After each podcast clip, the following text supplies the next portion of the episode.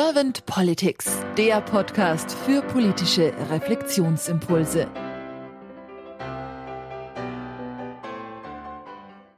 Herzlich willkommen zu einer neuen Podcast-Folge von Servant Politics zum Thema Energiekrise.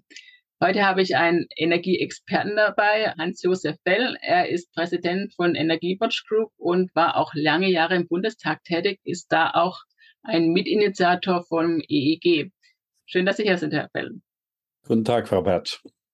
Ja, ich habe es gerade schon angesprochen, Sie setzen sich ja schon seit Jahren für die erneuerbaren Energien ein. Für Sie hat es nicht erst den Russland-Ukraine-Konflikt gebraucht, dass Sie sagen, wir müssen da umstellen. Wie sehen Sie denn die aktuelle Situation? Sehen Sie es fast sogar schon als Chance an, dass da wieder mehr Bewegung reinkommt, dass da auch den großen Medien deutlich wird, wir müssen uns umstellen, wir brauchen erneuerbare Energie? Oder wie sehen Sie die aktuelle Situation?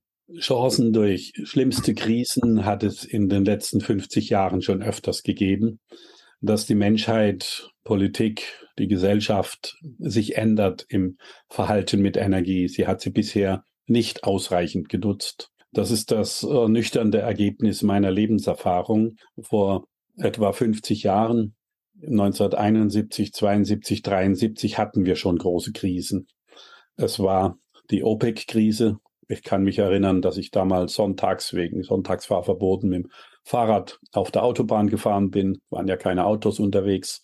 Und das hat schon drastische Einschränkungen gebracht. Damals hat die Menschheit nicht die entscheidende Lösung aufgegriffen, die da heißt, versorgungssichere Energien müssen heimische sein und das können nur erneuerbare Energien sein, weil sie überall in der Welt in umfangreichem Maße vorhanden sind. Krisen hat es weitere dann gegeben mit massiven Emissionen. Die Krisen sehen wir jetzt. Ein Drittel von Pakistan ist überschwemmt.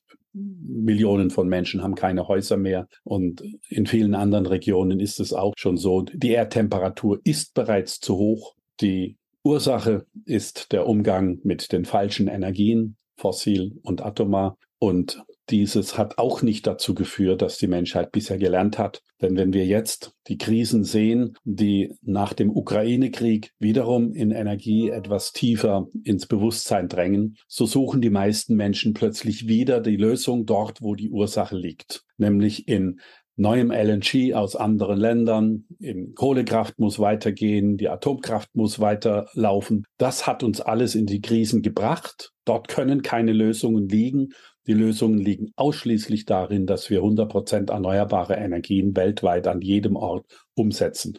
Das wäre ganz leicht. Sie sind heute, nach 20 Jahren EEG, die billigste Art der Energieerzeugung und könnten, wenn sie richtig organisiert sind und sogar verlässliche, sichere und vor allem bezahlbare Energien liefern. Erdöl, Erdgas, Kohle, Atom wird das nie können.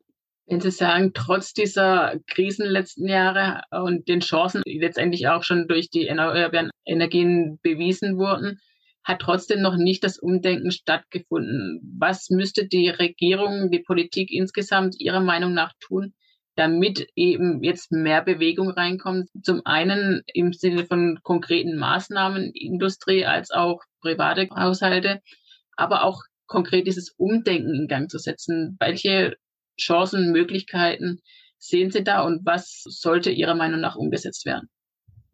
Man muss auf Gesellschaft und Politik sehr differenziert schauen. Pauschale Äußerungen, sie hat nichts getan, stimmen ja nicht. Wir haben Millionen von Menschen, die seit 30, 40 Jahren Pioniere in erneuerbaren Energien sind und dort auch vieles bewegt haben. Wir haben Hunderttausende von Menschen in Deutschland, die interessiert eigentlich die Energiekrise gar nicht, weil sie selbst ihr Umfeld, ihr eigenes Haus oder die Gemeinschaft, die Dorfgemeinschaft schon längst auf 100 Prozent erneuerbare Energien umgestellt haben. Ich kenne ganze Dörfer, die das gemacht haben. Die sind gar nicht berührt von dieser Krise im Sinne mit Energiepreissteigerungen oder Ängste, dass im Winter die Lichter ausgehen oder die Heizungen nicht funktionieren. Also sie gab es schon immer. Es gab auch in der Politik teilweise Unterstützungen dazu. Also unter Rot-Grün, als wir als Grüne in den Bundestag eingezogen sind, haben wir ja das Erneuerbare Energiengesetz gemacht und haben sehr viel auf den Weg gebracht, damit eben die damals sehr teuren erneuerbaren Energien heute die billigste Art der Erzeugung von Energie sind. Aber es ist kein Mainstream in der Gesellschaft und kein Mainstream in der Politik. Weiterhin sind die Interessen die mit massiver Lobbyarbeit, mit Korruption, mit Hintergrund Medienarbeit und vielem die Interessen der fossilen und atomaren Wirtschaft dominant in unserer Gesellschaft. Sie machen Kampagnen und sehr viele fallen drauf rein. Das sehen wir jetzt in diesem Herbst, wo es sogar Menschen gibt, die auf die Straße gehen und gegen erneuerbare Energien, gegen die Lösung demonstrieren wollen, weil ihr Kopf so vernebelt ist und so verrückt ist, dass sie das nicht erkennen, dass die Lösung Erneuerbare sind. Sie glauben, die Energiewende wäre schuld. Ja, das ist ihnen eingehämmert worden durch zehn Jahre lang, 16 Jahre lang einer verfehlten Merkel-Politik, die eben mit dem Popanz, die EEG-Umlage würde steigen und die Energiewende müssen wir aufhalten und weniger machen, dann plötzlich den Einhalt geboten haben. Hätten wir im Jahre 2012. Bis dahin hatte das EIG so gewirkt, dass wir exponentielle Wachstumskurven in erneuerbaren Investment in Deutschland hatten. Das heißt, jedes Jahr wurde mehr zugebaut als im Jahr vorher. Wären diese exponentiellen Wachstumskurven weitergelaufen, wären wir heute bei 100 Prozent Ökostrom dann hätten wir keine Ängste vor ausgehenden Lichtern und vor Energieknappheit und anderes und keine Energiepreise und die Abhängigkeiten von Russland wären längst beendet, weil wir ja dann den Ökostrom auch schon stark in die Wärme und in den Verkehr gebracht hätten. Das ist aber bewusst eben hintangestellt worden und deswegen kommt die Situation heute. Jetzt muss man viel, viel schneller das aufholen, was unter 16 Jahren Merkel aktiv zerstört wurde. Und das ist nicht trivial. Denn die 16 Jahre Frau Merkel haben ja nicht irgendwie das gebremst, sondern das sind ja Gesetzesformulierungen, das sind ja Gesetze aufgebaut haben mit einem ungeheuren Bürokratiewust, die muss man alle erst ausräumen. Zuallererst geht es darum, sie zu identifizieren. Und das sind tausende einzelne Stellen in den Gesetzen, die man ändern muss. Und dann kann man aber auch nicht nur kleinteilig an diese Gesetze reingehen und eine der anderen Baustellen ausräumen, sondern muss auch großflächig rangehen. Man muss zum Beispiel identifizieren, was waren die Haupt Hemmnisse, die eingebaut wurden in die Gesetze, so dass der Einbruch des Ausbaus erneuerbarer Energien organisiert wurde. Eines der Haupthemmnisse war, dass es eine Umstellung der festen Einspeisevergütung auf Ausschreibungssystem gab. Mit dem alten EEG 2000 hat jeder investieren können. Der Gesetzgeber hat ihm garantiert, dass er 20 Jahre die Vergütung bekommt. Viel mehr war da gar nicht zu machen, außer dass er noch die Genehmigung für die Anlage herbeiholen musste. Aber Jetzt mit den Ausschreibungen sieht das ganz anders aus. Erstmal legt der Staat nur fest, wie viel gebaut wird, pure Planwirtschaft. Dann kommen Beamte im Wirtschaftsministerium und legen einen ungeheuren Maßstab an mit hunderten Details, wie da gebaut werden muss. Das hemmt alles und vor allem die Kraft, die bis 2012 die entscheidende Kraft war in Deutschland mit dem Ausbau erneuerbarer Energien, nämlich die bürgerlichen Investitionen. Privatleute, Landwirte, Energiegemeinschaften vor allem, die in ihre Dörfer die Windräder und Solarparks gebracht haben und vieles mehr. All diese bürgerlichen Akteure können an den Ausschreibungen fast nicht teilnehmen. Wenige Ausnahmen, die groß geworden sind, schaffen es, aber der große Teil schafft es nicht. Vor allem keine neu gegründeten weil die Hürden dafür zu groß sind. Und somit ist dieses Instrument, das klare Instrument, wenn schon Ausbau erneuerbare Energien, dann bitte nur in die Hände der Großfinanz, der großen Energieversorger. Und die haben erstmal das Interesse, ihre Kohlekraftwerke, Erdgaskraftwerke weiterlaufen zu lassen und das Erdöl weiter in die Autos zu bringen und in die Heizungen zu bringen. Das ist das eigentliche Interesse dieser Konzerne. Und wenn sie nun anfangen, Erneuerbare zu machen, ist das zu langsam, zu schwach. Und da braucht es die klaren Gesetzesänderungen. Zurück zur festen Einspeisevergütung, Ausräumen der vielen Genehmigungshemmnisse, da ist auch ein Appell an die Naturschützer sehr, sehr wichtig, denn wir werden keine Rotmilane mehr haben in unserem Land, wenn die Klimaveränderung noch viel, viel schlimmer zuschlägt. Windräder können gar nicht so viele Rotmilane schlagen und sie schlagen sowieso kaum welche und andere Vögel und andere. Die Naturschützer müssen endlich lernen, dass man den Ausbau der Erneuerbaren zum Schutze der Natur nicht blockieren darf, sondern aktiv befördern darf. Und dann könnten wir auch mit anderen Genehmigungshemmnissen auch irgendwelche Schlösser und schöne Bauten im Denkmalschutzbereich brauchen Photovoltaik, damit sie nicht Erdgas in ihren Heizungen verbrennen und damit dann die in der Klimaveränderung auch letztendlich dann über Tsunamis und über Stürme und Starkregen die Bauten zerstört werden. Was haben wir für eine Gesellschaft, die diese Zusammenhänge nicht sieht?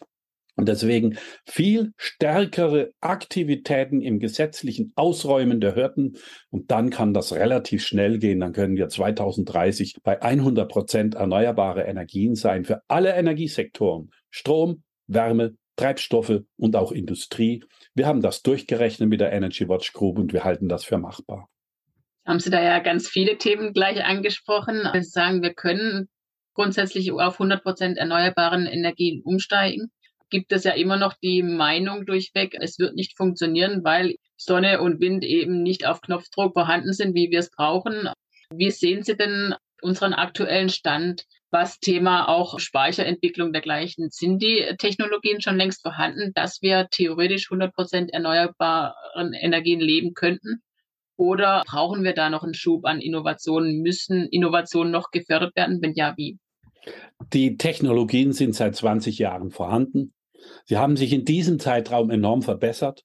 Sie werden sich mit Innovationen noch weiter verbessern.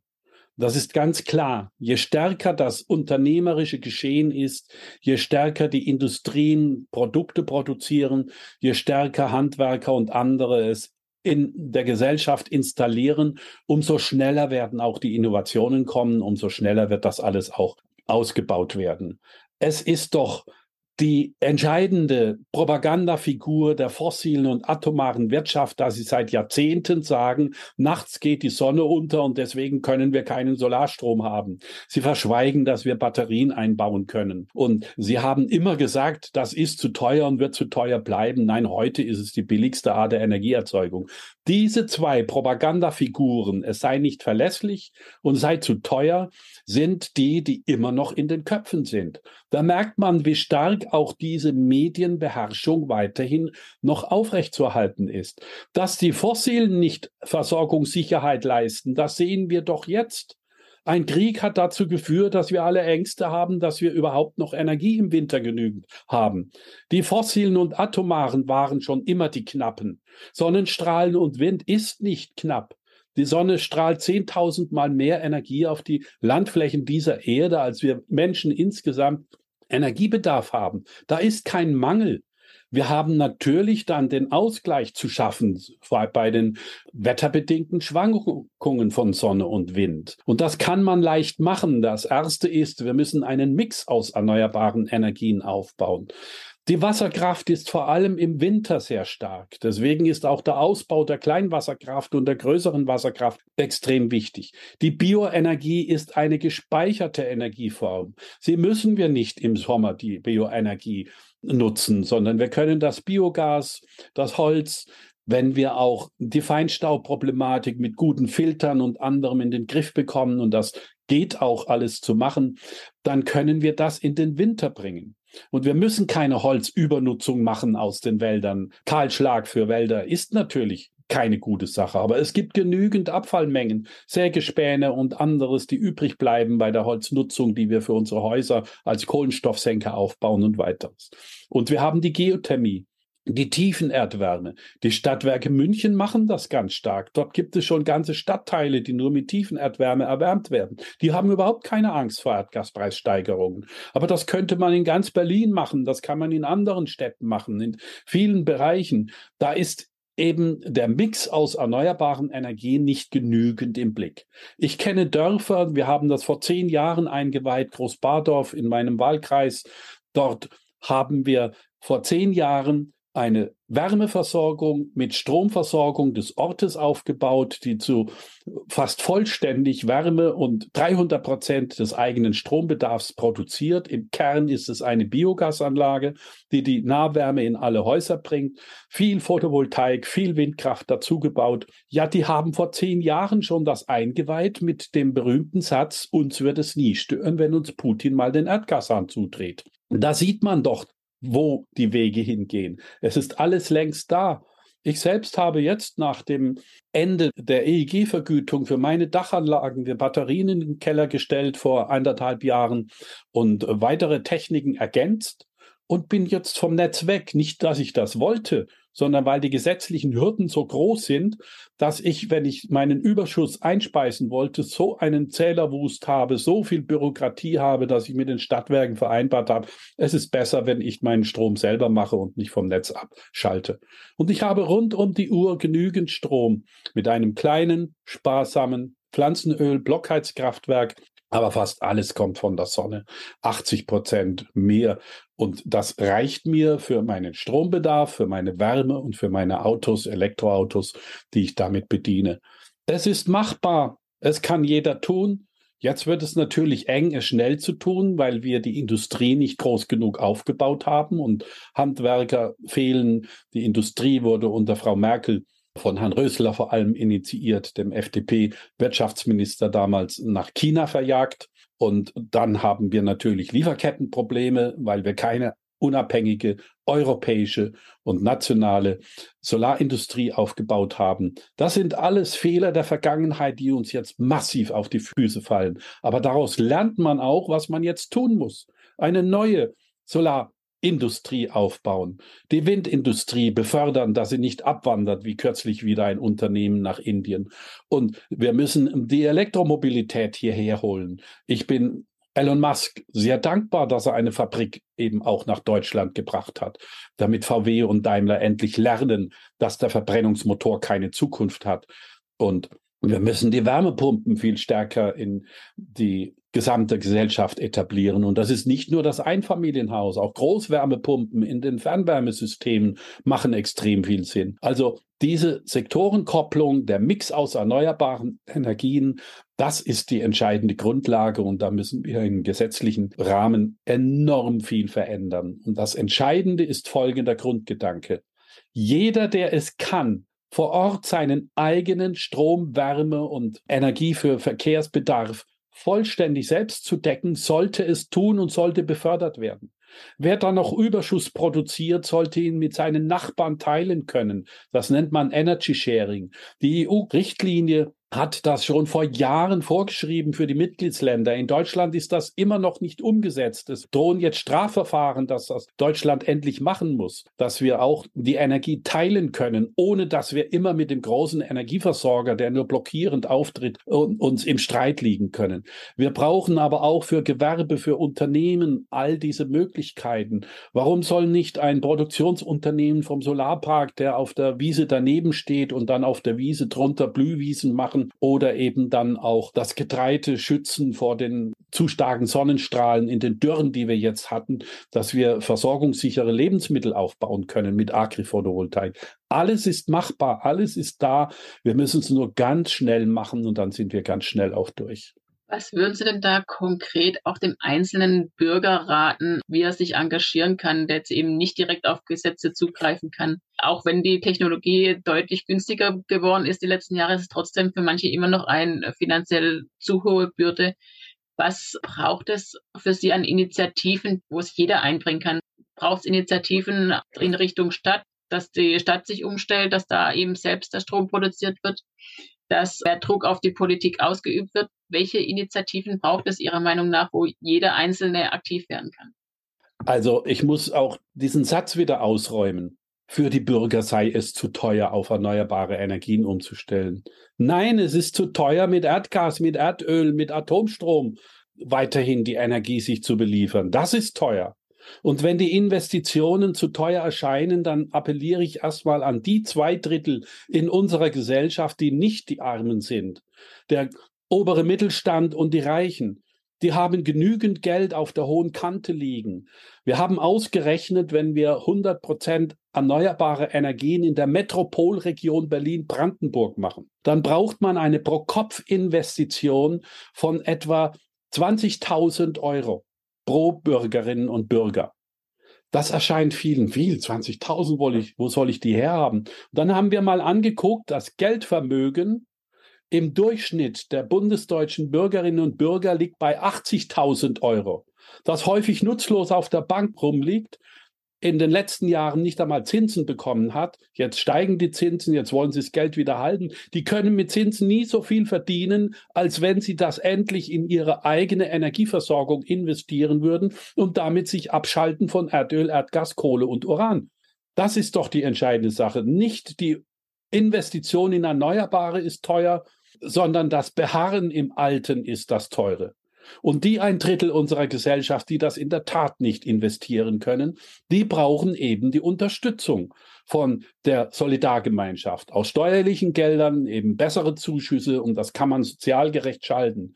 Aber wir können doch nicht die Investitionen in erneuerbare Energien als teuer bezeichnen, nur weil ein Drittel unserer Gesellschaft das nicht leisten kann. Der Rest kann das sehr wohl sich leisten und sollte es tun und sollte statt sich jetzt auf die Straße zu stellen und gegen die Energiewende zu demonstrieren, nach Hause gehen und sich selbst überlegen, was kann ich machen, damit ich das selber auch billig machen kann. Und da kommt natürlich auch wieder die Gemeinschaft dazu. Wenn jeder Einzelne sich mühselig das Wissen zusammentragen muss, ist das schwierig. Also machen Sie Stammtische, gründen Sie Energiegemeinschaften vor Ort, gehen Sie in Ihren Dorfgemeinschaften, in den Stadtteilquartieren und überall zusammen, treffen Sie sich, machen Sie eine gemeinsame Aktivität, tauschen Sie sich aus. Wie hast du das gemacht? Du hast doch die Solaranlage auf dem Dach schon. Und welche Ladestation hast du für dein Auto genommen? Und all diese Gedanken sind wichtig und Sie sollten natürlich dann auch nicht nur sich austauschen untereinander, sondern aktiv in der Kommunalpolitik sich einschalten, damit die Hemmnisse mit den Anschlussbedingungen ausgeräumt werden und sich dort engagieren. Im Gemeinderat Eingaben an den Bürgermeister machen und sagen, wir wollen schnell die Umstellung auf erneuerbare Energien. Und somit wird ein Schuh draus. Wenn man selbst aktiv wird und das in seinem Umfeld, sei es im privaten Haus, sei es mit der Mietergemeinschaft, sei es in der Quartiersgemeinschaft und überall es umsetzt, dann ist man schon selber persönlich fein raus. Und wenn man sich politisch engagiert auf der kommunalen bis auf der Bundesebene und die Bedingungen dabei auch einfordert, dass sie verbessert werden, dann geht das ganz schnell in unserer Gesellschaft. Es hängt davon ab, dass Millionen von Menschen sich da in dieser Richtung engagieren, statt jetzt mit Demonstrationen gegen Energiewende auf die Straße zu gehen. Wo leben wir denn? Die Lösung auch noch bekämpfen mit Demonstrationen. Ja, sind die denn verrückt geworden, diese AfD-Leute? Ich kann das nicht verstehen. Die haben gar nichts verstanden, was in dieser Welt los ist. Mit Erdöl, Erdgas und Kohle können wir nicht unsere Energieversorgung sichern. Das ist zu knapp und zu schädlich wir kriegen nur Temperaturerhöhungen auf dieser Erde, so dass wir bald auf diesem Planeten nicht mehr richtig leben können als Menschheit. Ja, vielen Dank. Sie machen da durchaus optimistisch, dass letztendlich alle Bedenken, die wir im Moment noch haben, mehr in unseren Köpfen stattfinden. Es gibt Auswege aus der scheinbar so großen Energiekrise, wie sie uns im Moment dargestellt wird. Gibt es denn dennoch etwas, wo Sie sagen, das sollte unbedingt noch erwähnt werden? Das kam noch gar nicht zur Sprache. Ja, wir haben natürlich noch andere Hemmnisse im Kopf, die von vielen Propagandaaktivitäten der alten fossilen Wirtschaft auch in die Gesellschaft gebracht wird. Ich will mal eines hernehmen. Da ist ja meistens ein Körnchen Wahrheit dran. Und das wird dann aufgebauscht als Elefant, dass der scheinbar nicht zu überwinden ist. Plötzlich ist jedem bekannt, dass Kobalt und Kinderarbeit stattfindet. Das ist aber erst seit zwei, drei Jahren in den Köpfen der Menschen, weil die fossile Energiewirtschaft herausgekitzelt hat, oh, die Elektroautos brauchen für ihre Autos Kobalt aus dem Kongo, da findet Kinderarbeit statt und das ist verwerflich, Ökodumping und anderes. Ja, selbstverständlich ist die Kinderarbeit dort verwerflich. Das müssen wir anders organisieren. Nur vor zwei, drei Jahren hat keiner davon gesprochen, dass das Kobalt in den Batterien unserer Handys, unserer Laptops, dass das Kobalt in den Verbrennungsmotoren, das ist nämlich das wichtigste Material, um es hitzebeständig zu machen, den Stahl, dass das Kobalt in den SUVs drinnen ist und überall in unseren Kühlschränken und überall. Da hat keiner gesprochen drüber.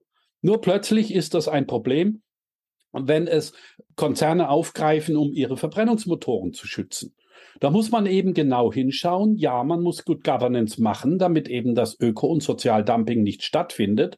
Und da gibt es auch Firmen, die daran arbeiten, dass das eben nicht stattfindet.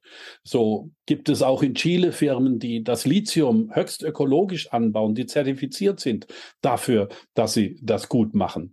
Die Materialien für die Technologie sind, wenn wir sie richtig engagiert mit gutem Politik erwerben, nicht das Problem.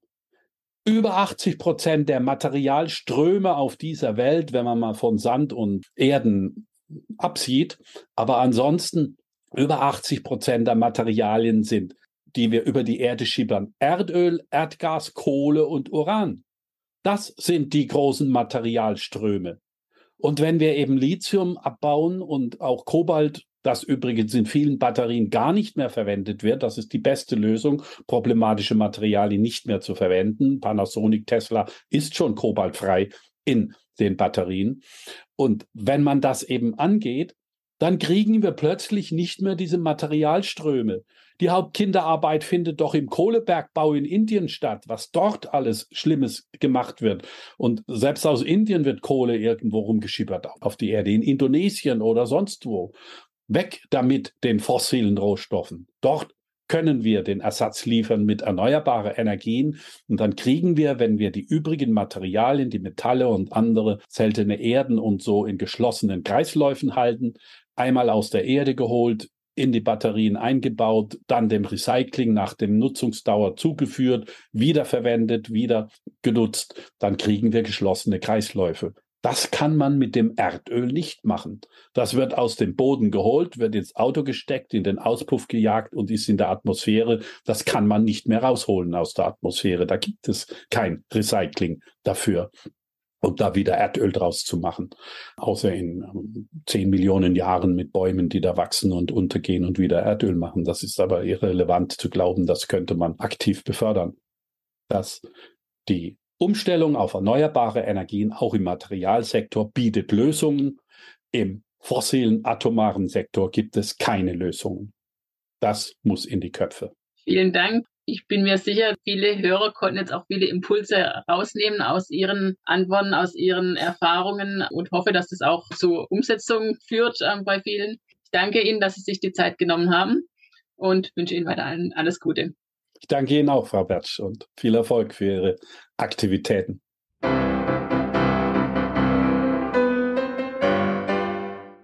Servant Politics gibt's auf Spotify, Apple Podcasts und überall, wo es Podcasts gibt. Abonniert uns gerne und hinterlasst uns eine Bewertung. Servant Politics, der Podcast für politische Reflexionsimpulse.